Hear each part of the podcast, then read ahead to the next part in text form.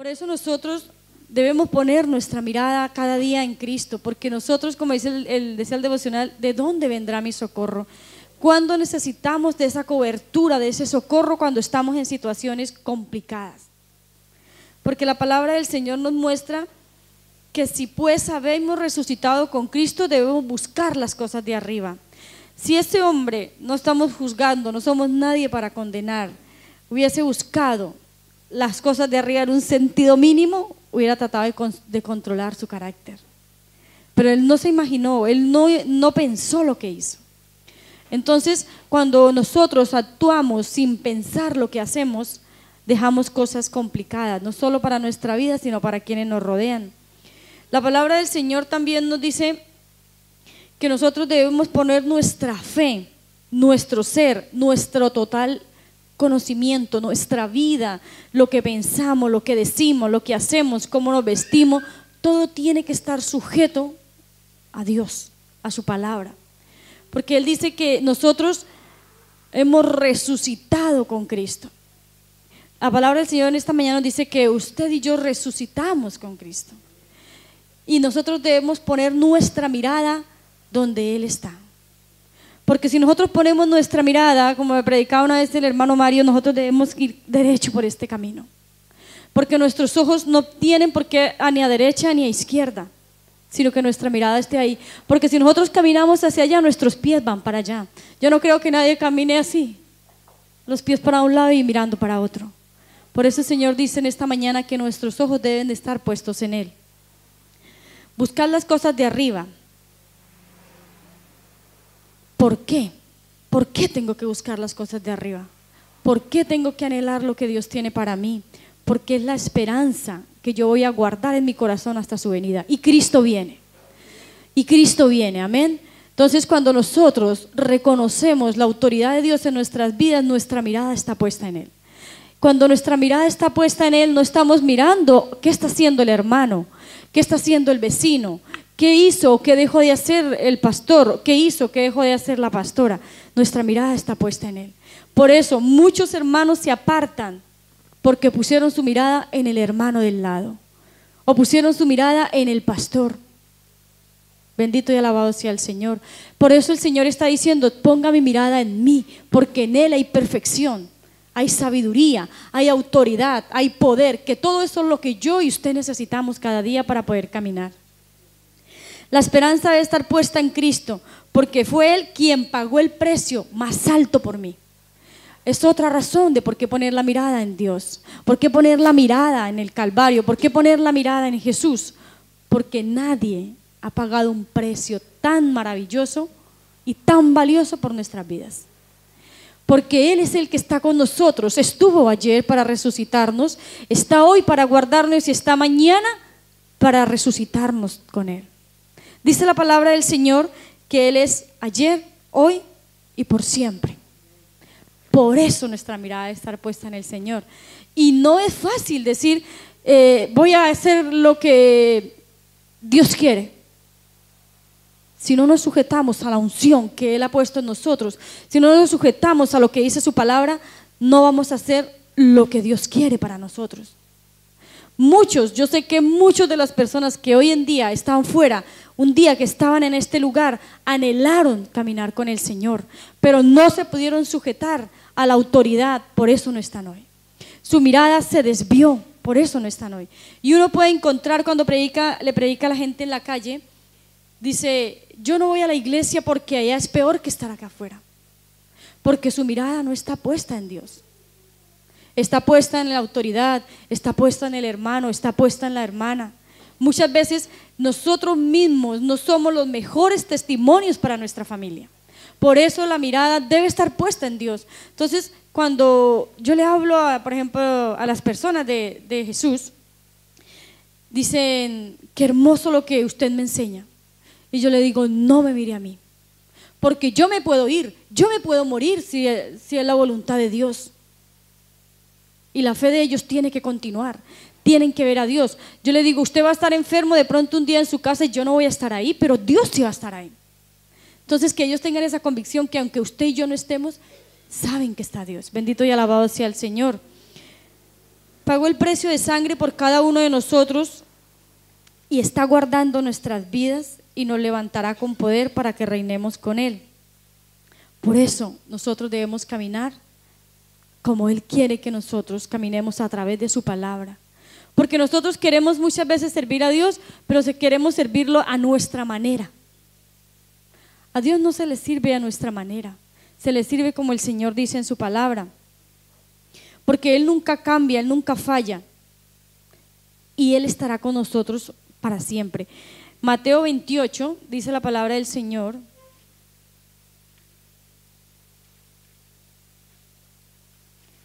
Mateo capítulo 28. Gracias, hermano. Gracias. Mateo capítulo 28, versículo 16.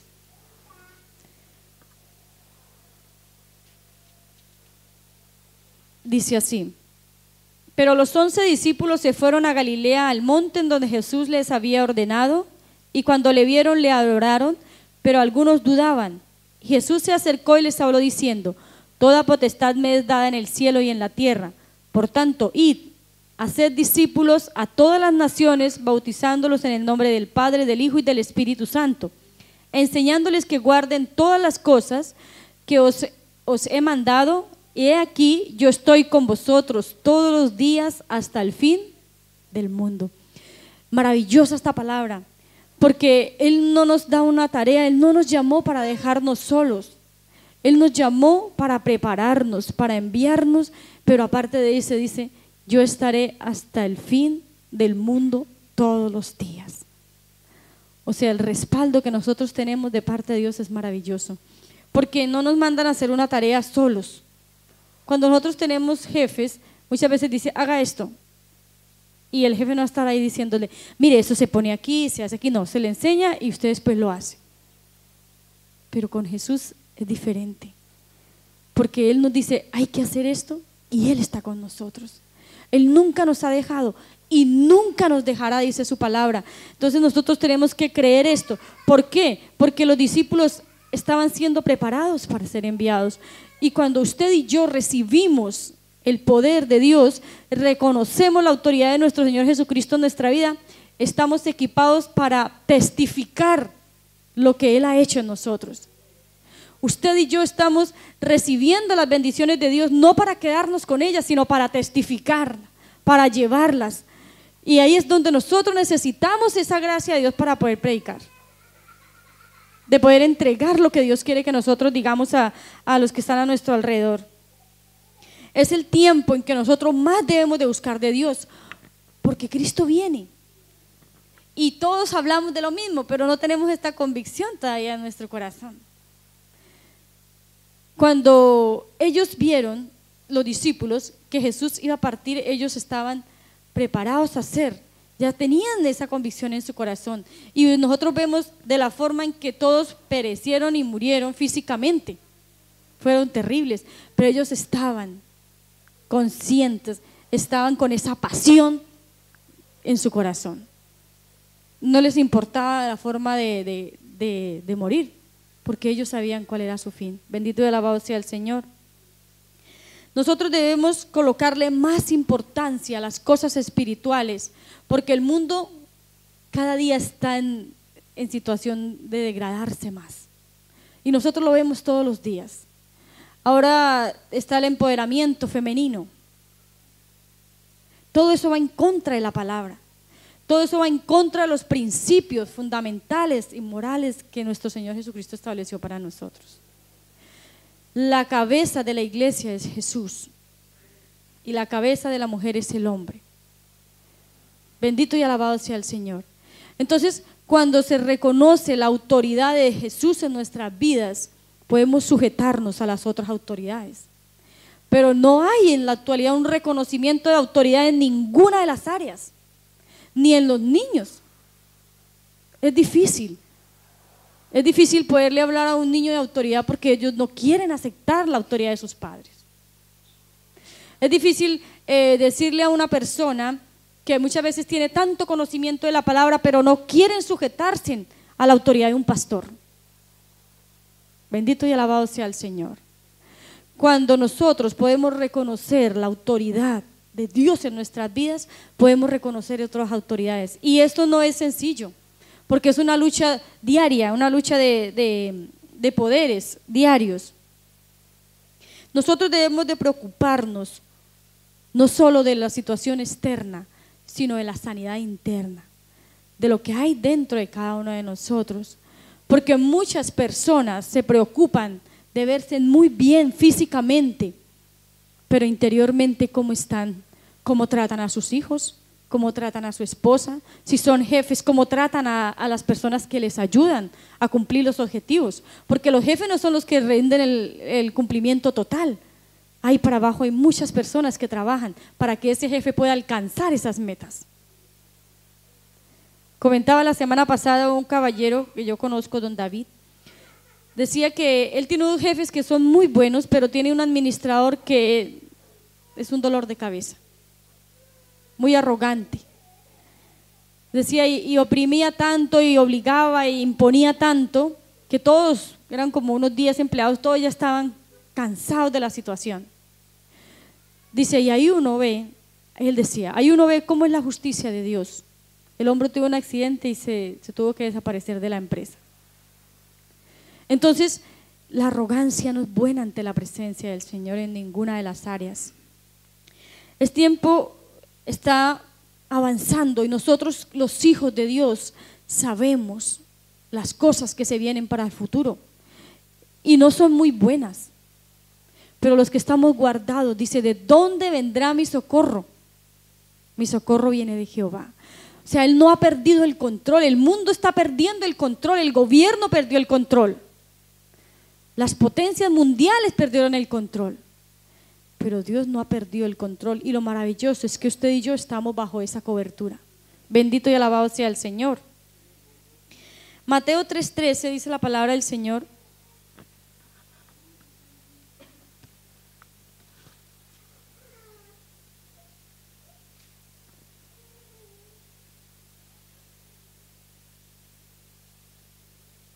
Dice, entonces Jesús vino de Galilea a Juan al Jordán para ser bautizado por él. Mas Juan se le oponía diciendo, yo necesito ser bautizado por ti y tú vienes a mí. Pero Jesús le respondió, dejad ahora porque así conviene que cumplamos la justicia. Jesús se sometió a la autoridad de su Padre. Si Él lo hizo, ¿por qué nosotros no lo hacemos muchas veces? Nosotros debemos sujetarnos a esa autoridad. Y él le decía a Juan que sí, que lo bautizara para que se cumpliese lo que estaba escrito, lo que estaba estipulado. Cuando nosotros podemos someternos a la autoridad de Dios, Dios puede empezar a trabajar en nuestras vidas y Él puede empezar a hacer lo que quiere hacer con nosotros. Porque todos, de una u otra manera, necesitamos testificar lo que Cristo hizo con nuestras vidas. Hay muchas personas muchos amigos nuestros y uno dice que, qué chévere tener esa gente. Y hay gente que uno sabe que es gente buena para tratar, eh, eh, chévere compartir con ellos. Pero uno en el fondo sabe que si no tienen a Jesús en su corazón, no van a ir a donde nosotros vamos a estar. Y a veces uno se entristece. Pero esas personas debemos ganarlas con amor, debemos ganarlas con, con dedicación, mostrarle que nos importa su vida, que nos preocupa su vida. Bendito y alabado sea el Señor. Primera Tesalonicenses 5:23. Ahí después de Colosenses. Si alguien la encuentra, la puede leer, por favor.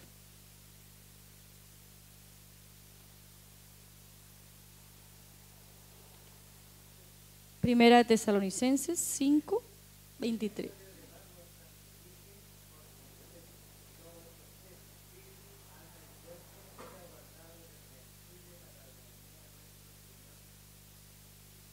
Amén. Dice el mismo Dios de paz os santifique por completo. O sea, nosotros estamos en un proceso de santificación para el Señor. Porque sin santidad nadie verá al Señor. Os santifique por completo en todo vuestro ser. O sea, no es solamente por dentro. Eh, no es solamente el alma y el cuerpo no. Yo hago con el cuerpo lo que quiero, me visto como quiero, muestro lo que quiero. Vuestro espíritu, alma y cuerpo sea guardado irreprensible, o sea, de una forma total. Entonces, somos un completo, algo cuerpo, espíritu y alma. O sea, todo lo que nosotros somos no nos pertenece, le pertenece a nuestro Dios. Para la venida de nuestro Señor Jesucristo. Entonces, ¿por qué? Hay mucha respuesta. ¿Por qué usted sirve al Señor? ¿Por qué usted sigue al Señor? ¿Por qué usted hace esas cosas? ¿Por qué usted viste? ¿Por qué usted vive? ¿Por qué usted camina? ¿Por qué usted declara el poder de Dios? Porque nuestro, nuestro cuerpo le pertenece al Señor y es para la venida de nuestro Señor Jesucristo. Esa es nuestra mayor esperanza. Esa es nuestra única y absoluta convicción que debemos tener. Dice la palabra del Señor, el mismo Dios de paz. Todo la santidad, el poder esperar en, en, el propósito de Dios, depende de lo que Dios haga en mí. Entonces, por ejemplo, cuando uno pierde la paz, uno pierde la comunión. Se pierde la comunión, Dice la palabra del Señor que si no estamos en comunión, en armonía, no hay bendición y vida eterna. Todo es un conjunto, todo es una gracia de poder recibir lo que viene de parte de ese Dios de paz. Y es lo que el mundo necesita. La gente está loca, está desesperada, el tiempo no alcanza. Y yo creo que eso nos pasa aún a nosotros. Uno se levanta y uno quiere hacer tantas cosas y cuando llegó la noche no alcanzó a hacer lo que tenía pensado hacer. El tiempo no alcanza, el tiempo va muy rápido. Pero si no fuera así, dice la palabra del Señor, que no todos serían salvos. Y uno se preocupa y la gente comenta, no puede ser, pasó una hora y no he podido hacer esto. Porque el tiempo va muy rápido. Uno cuando pequeño, uno recuerda que uno hacía tantas cosas en el día, la mamá alcanzaba a hacer tantas cosas en el día, hoy no. Y con ser que antes tocaba lavar a mano, eh, no había microondas, no había secadora, no había lavadora, nada de eso, todo era manual. Y el tiempo alcanzaba. Hoy no. Bendito y alabado sea el Señor. Que Él nos ayude a administrar el tiempo. Que nos ayude a tomar conciencia de qué estamos haciendo con el poco tiempo que tenemos, en qué lo estamos invirtiendo en qué estamos gastando nuestro tiempo. Es fácil durar dos horas pegada a la tele, pero es difícil orar diez minutos. Es fácil meterse a Facebook y chismosearle la vida a todos los que están en la, en la línea, pero es difícil investigar un poco de la palabra. Yo creo que si alguien tiene un seguidor, quiere saber todo y qué hizo, dónde estuvo y con qué salió, la foto. Pero muchas veces no sabemos ni quién es Juan, ni quién es Pedro, ni quién es Pablo. Y es verdad. Le damos mucho gusto a las cosas de esta tierra. Y el Señor está diciendo tu palabra, ponga las miradas en las cosas de arriba. Pero a nosotros nos gustan más las cosas del mundo. Es más fácil ir al mall que ir a la iglesia. ¿Qué es lo que le gusta a cada uno? Le damos gusto a eso dormir. Es rico dormir. Cuesta levantarse. Cuesta poder empezar. Mañana voy a empezar a hacer esto. Y uno lo hace con esfuerzo, no sé, una semana. Muchas veces el asunto de la oración. Primero, eh, estaba como dicho que la oración es para los más viejos. Las viejitas y los viejitos que oren. Ellos tienen harto tiempo para eso. Pero la oración es para todos nosotros. Bendito y alabado sea el Señor. ¿Para qué tanto? ¿Para qué me santifico? ¿Para qué? ¿Para qué vivo de esta manera? ¿Por qué no puedo hacer lo que los otros hacen? Y es una lucha que uno muchas veces tiene con sus propios hijos. Pero es que mi amigo, pero es que mi amiga, pero es que ellos hacen esto, ¿por qué yo no? Es diferente. No les tampoco encuadrarlos y meterlos, no pueden ver nada, no hacen nada. Yo prefiero muchas veces ser exagerada en mostrarle las cosas del Señor y no ser dejada que el diablo haga con mis hijos lo que quiera. Amén. ¿Para qué? para la venida de nuestro Señor Jesucristo. ¿Por qué? Porque cuando el Señor Jesús venga, independientemente si nos morimos antes de que nos vayamos, Él no va a decir, eh, fulanito, va conmigo porque hace 30 años me recibiste en tu corazón. No es así. Dice que hay que caminar, perseverar hasta la venida del Señor. Mucha gente, y yo sé que ustedes también han hablado, se conocen mejor la escritura que uno de nosotros. Y hablan mejor de la palabra que muchas veces lo que uno puede hablar. Pero ellos dicen, yo servía, yo adoraba, yo cantaba, yo predicaba. ¿Y hoy dónde están? No los estamos juzgando, pero nosotros debemos permanecer.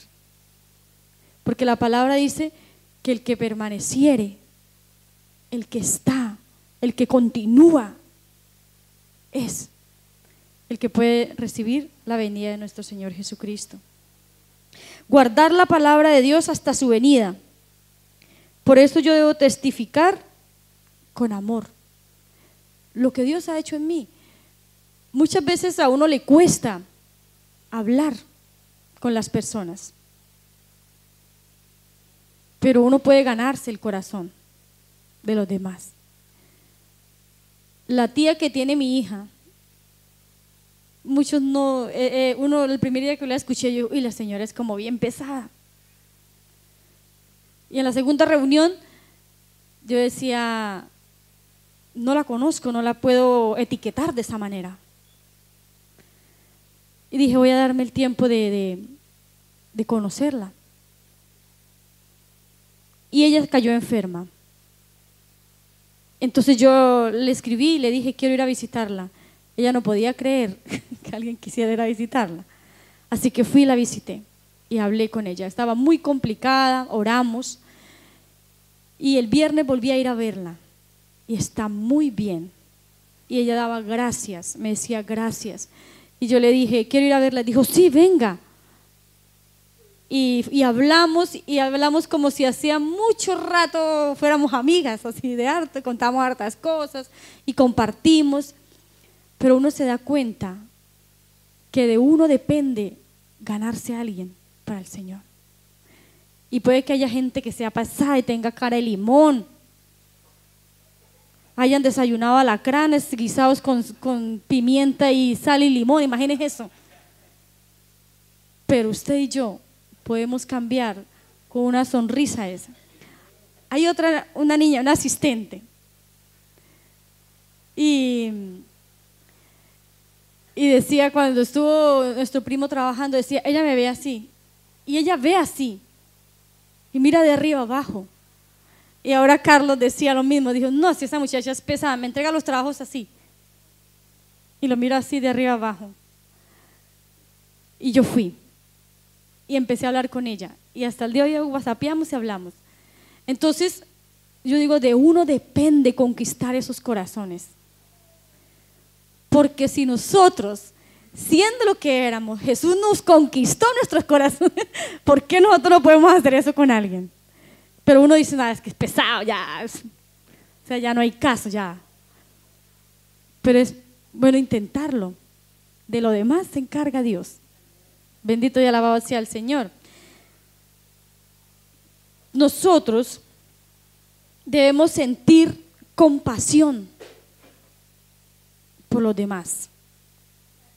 A nosotros nos gusta que nos tengan paciencia. ¿O a quién le gusta que lo traten mal? A nadie. Nos gusta que nos tengan compasión. Y cuando uno se equivoca, a uno no le gusta que le diga, uy, pero es que es bruto, ¿cómo se puede haber mandado ese condoro? A nadie le gusta que le diga eso. Yo creo que uno se siente mal porque uno a veces sabe que me la embarró. Pero uno necesita que alguien le diga, no sé, no, no importa, vamos a hacerlo, o venga, yo le ayudo. Y esas cosas cambian en nosotros la forma de pensar, de ver. Y nosotros debemos sentir compasión por aquellos que no tienen esa gracia de Dios. La naturaleza de, Dios es amor. y el amor es para alcanzar a otros. Amor es una cosa que últimamente está muy mezclado con el enamoramiento, pero eso es otra cosa. Amén. El amor, dice la palabra en Hebreos, que es sufrido, espera, y esa es la naturaleza que Dios tiene hacia nosotros. Dios es amor. Nosotros debemos pedirle a Dios la pasión por los que se pierden. Porque si nosotros vemos, muchas veces ignoramos la necesidad del que está a nuestro lado, pero Él está necesitado de la palabra que usted tiene y que yo tengo. Y uno puede ver cuando va al campamento, hoy hay visita al campamento. Uno ve a esos niños que lo ven llegar uno y salen corriendo y lo abrazan, porque ellos necesitan lo que usted y yo tenemos. Inconscientemente puede que no lo sepan, pero ellos necesitan de lo que hay en el corazón de nosotros.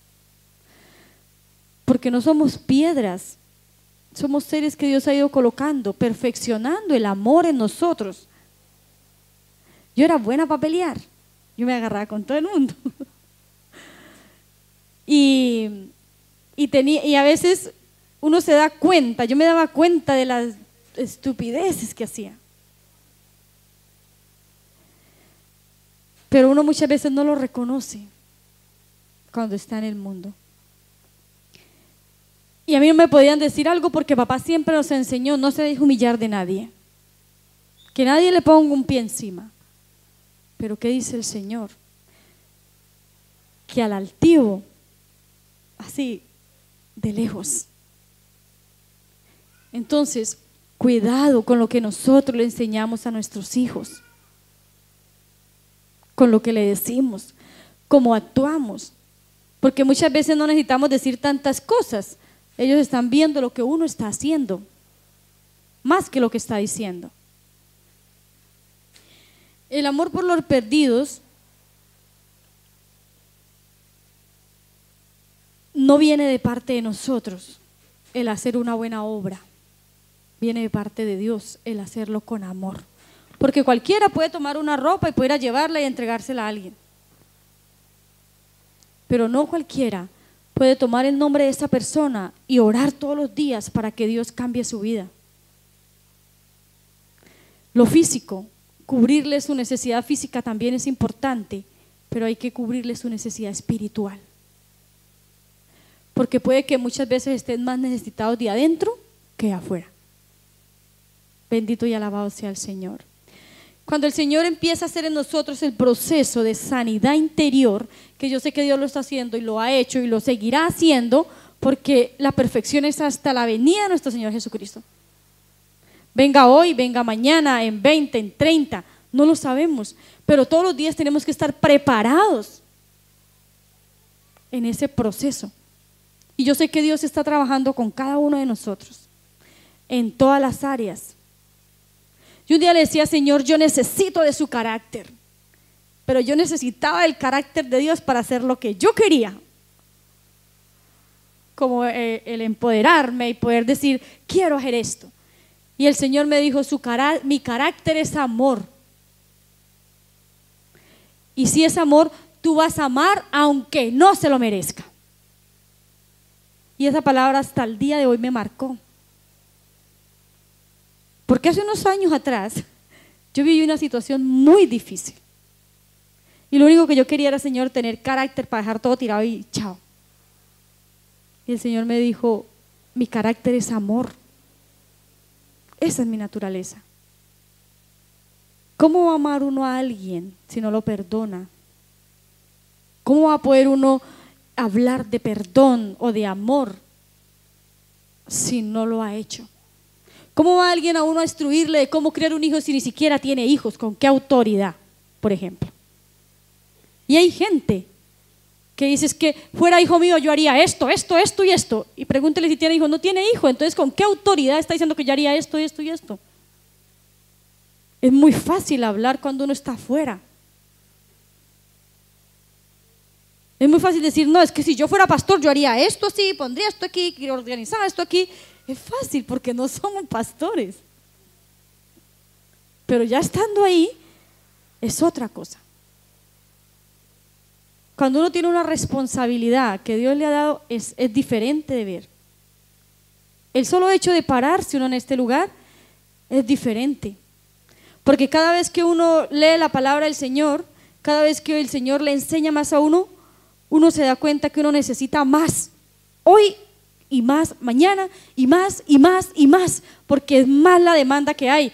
Espíritu, alma y cuerpo, ¿hasta cuándo? Hasta la venida. ¿Hasta cuándo nos dura la paciencia? Dice que debemos tener paciencia hasta la venida de nuestro Señor Jesucristo. ¿Hasta dónde nos aguanta la paciencia nosotros? La paciencia con nuestros hijos. La paciencia con el jefe. La paciencia con el esposo, con la esposa. Mucho. Y es una demanda. Y el Señor nos está diciendo, si a ustedes les agrada tener paciencia, o si ustedes quieren, ¿le parece bien mi amor que tenga paciencia? No dice, tened paciencia hasta la venida.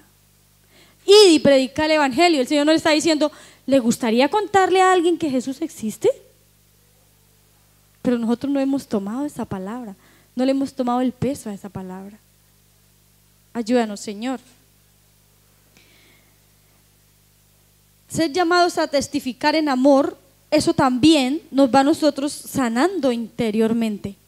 Cada vez que yo hablo de lo que Dios ha hecho en mí, aparte de estar ministrando la palabra en la vida de la otra persona, el Señor dice que Él va sanándome.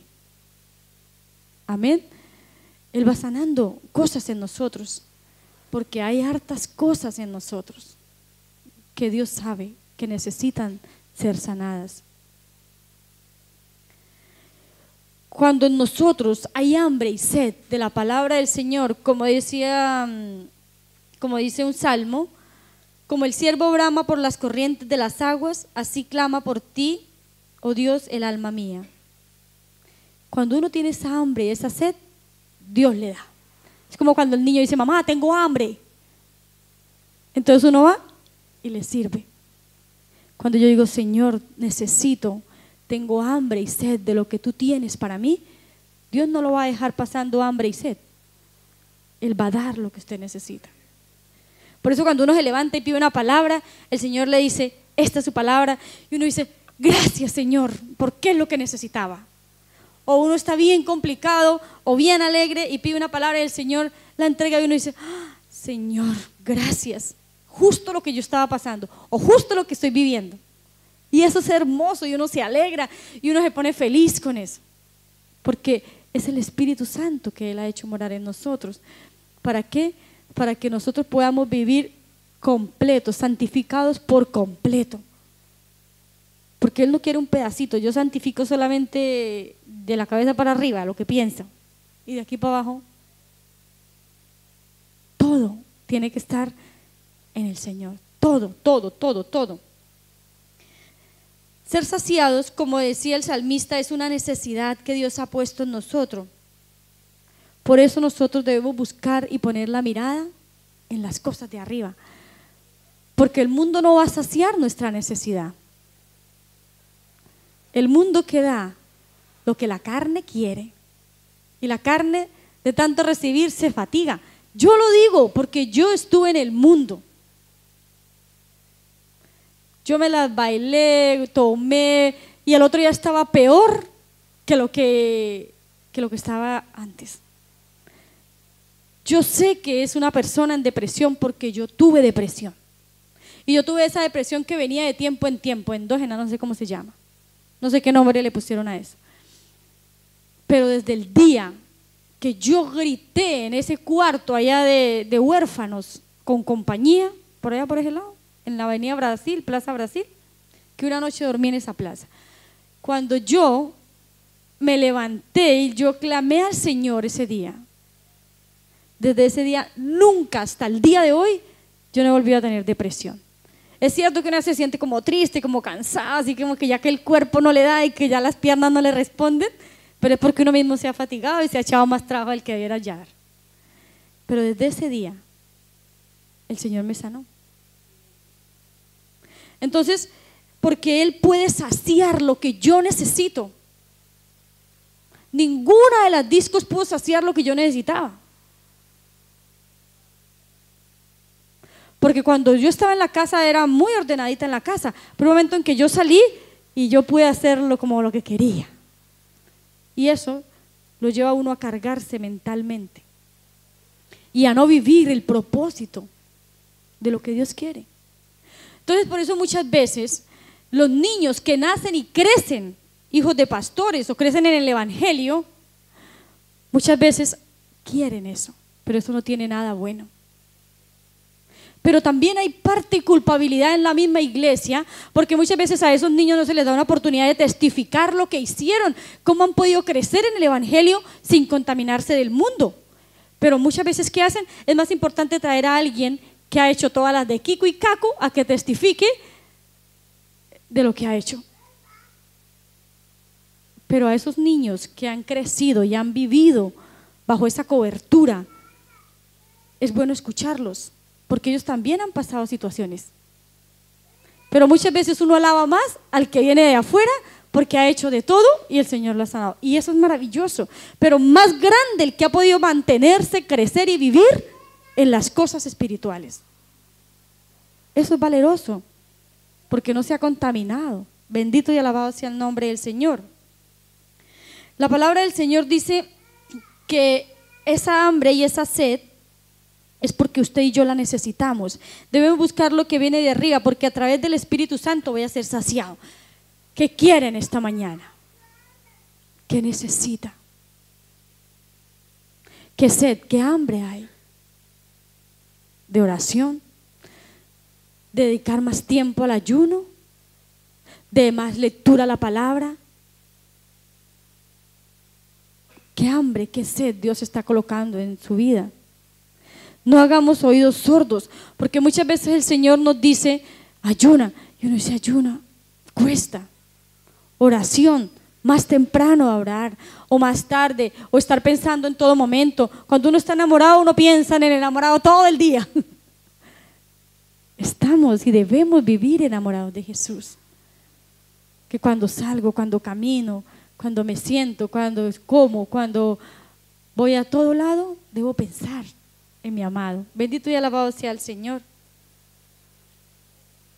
Porque el día y la hora no lo sabemos, por eso nosotros debemos estar todos los días bien. Un día yo hablaba con la, doctora y me decía, es que nosotros podemos ir a, a confesarnos cada tres meses. Yo le dije, si usted la embarra hoy, usted tiene que esperar tres meses para ir a confesarse. Pero si usted la embarra y sale y la mata a un auto, y eso le impactó. Porque uno no puede esperar ir a confesarse tres meses es ahora y hecha. Pero el sistema religioso no está interesado en la salvación de su alma. Y muchas veces nosotros nos hemos vuelto tan religiosos que voy a la iglesia, voy para la casa, oro antes de acostarme, oro al levantarme. Y todos vivimos así, vivimos así, vamos y vamos y vamos y vamos. Pero hay un momento en que el Señor le dice, para. Uno ha entrado en un sistema mecánico, pero Dios no es de un sistema mecánico, no es de un sistema de montón, es de un sistema activo. ¿Qué quiere Señor para mí hoy? Señor, ¿qué palabra tiene para mí hoy? Cristo nos da la fuerza para enfrentarnos a todas las situaciones, Filipenses 4:13. Todo lo puedo en Cristo que me fortalece. Y lo sabemos, yo sé que la mayoría de los hermanos sabe este versículo. Todo lo puedo en Cristo que me fortalece. Pero eso va más allá de, de, la situación que yo esté viviendo. Señor, yo estoy pasando por esta situación y necesito que me ayude ahora aquí. Para eso está el Señor. Bendito y alabado sea el Señor. Poner la mirada en las cosas de arriba trae para nosotros santidad, sanidad interior. Porque no importa cuánto usted y yo hayamos crecido en poder, en autoridad, en buen trabajo, en ser un jefe. ¿Cuánto hemos crecido en esas áreas? Y tenemos metas.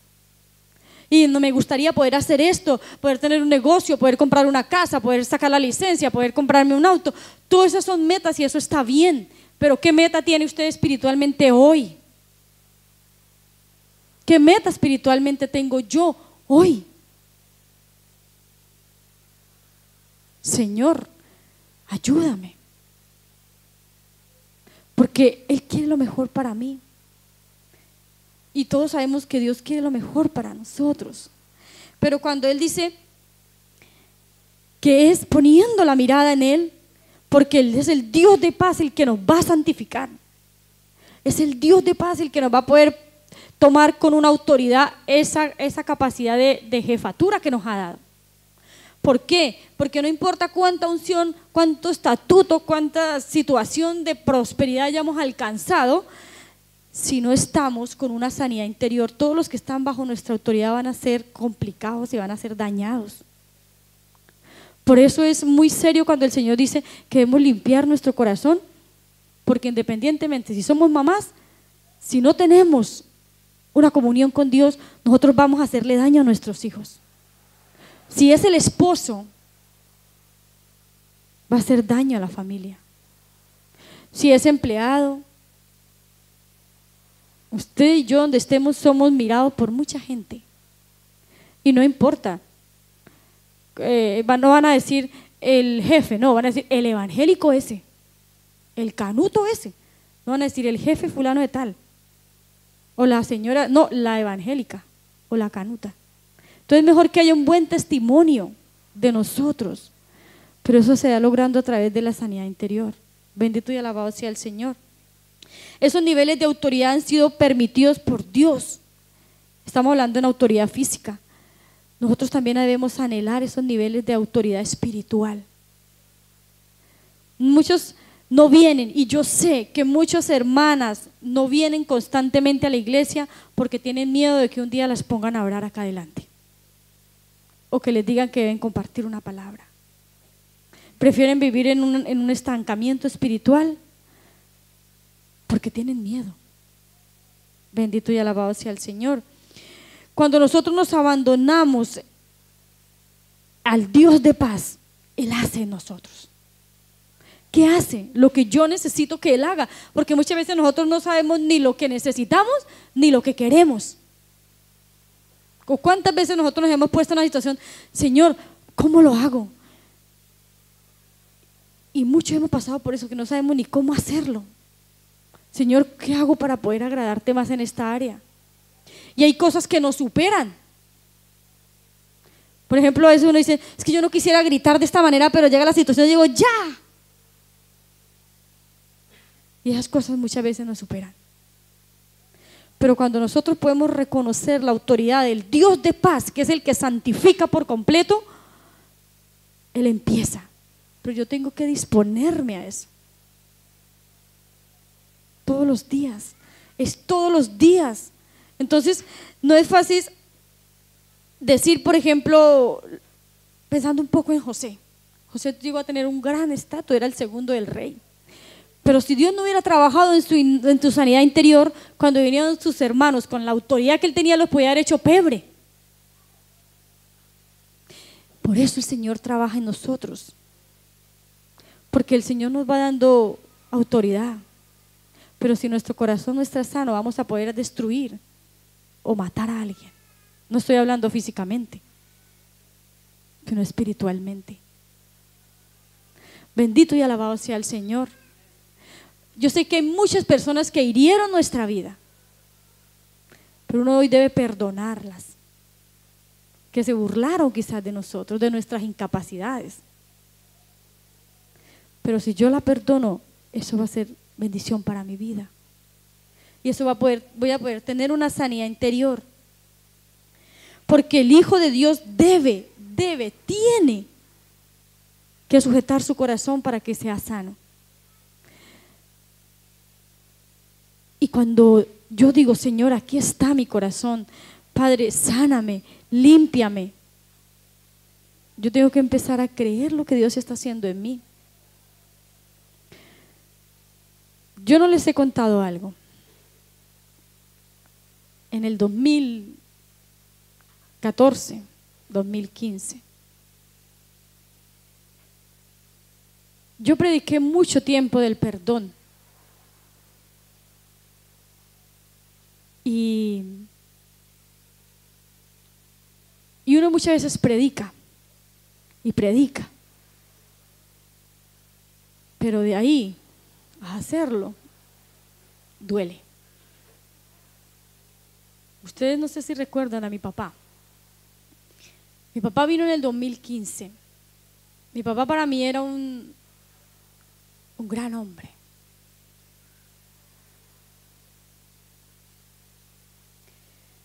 Y él hizo algo que partió mi corazón en dos.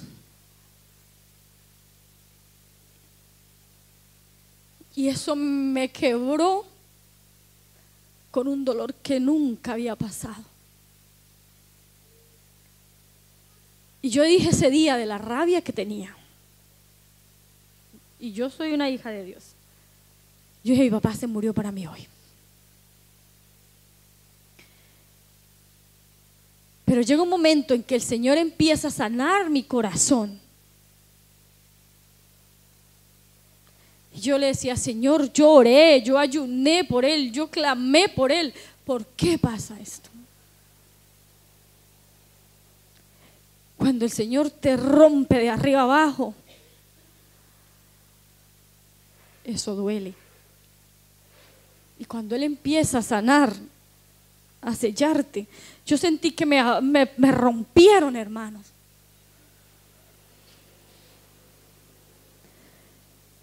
Pero quizás yo tenía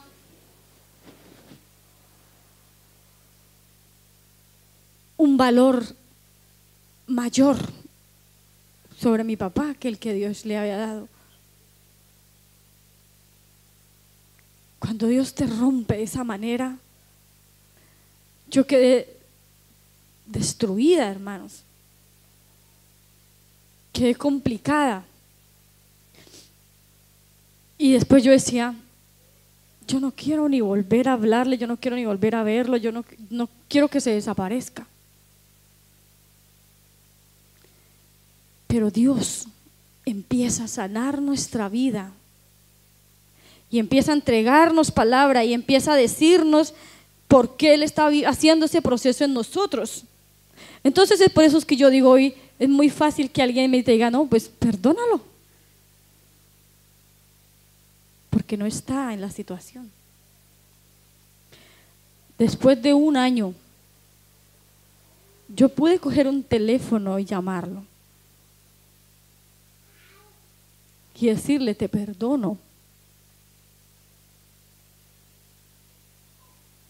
Y uno descansa. Y muchas veces también uno ha hecho tantas heridas en alguien, pero uno tiene que ser humilde y recibir esa sanidad de parte de Dios para derramar perdón en la otra persona.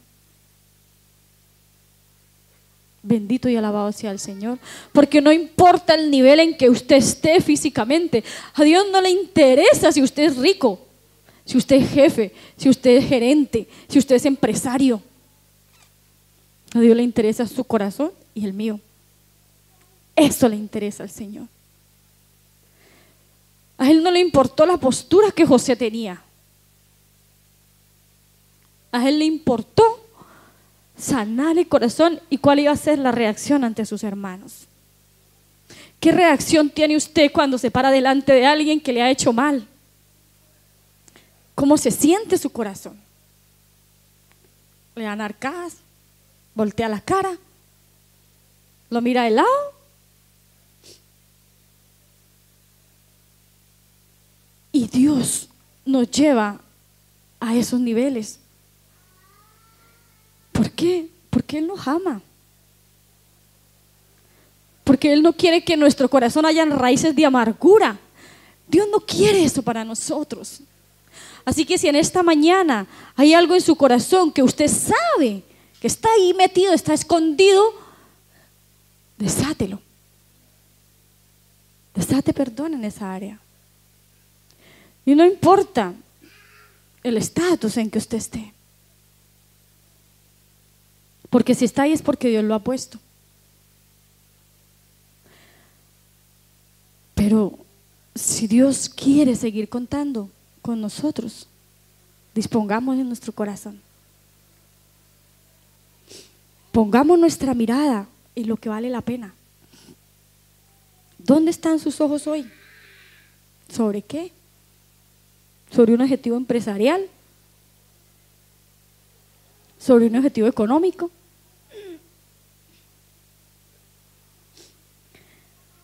Con un corazón herido, con un corazón con resentimientos, no vamos a alcanzar esos objetivos.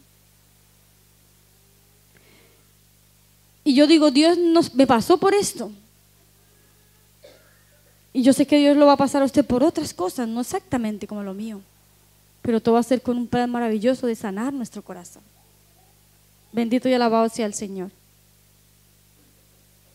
Perdonar es un estilo de vida que nos acerca a Dios, nos libra de la amargura, de la tristeza y nos trae libertad a nuestro corazón.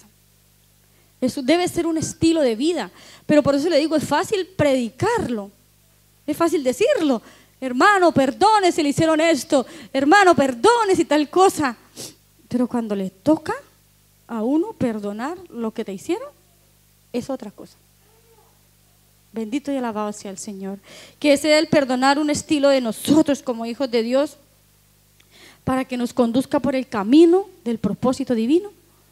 Y es recibir la gracia del Dios de paz para que nos santifique todos los días. Dios es bueno. Pongámonos de pie en esta mañana.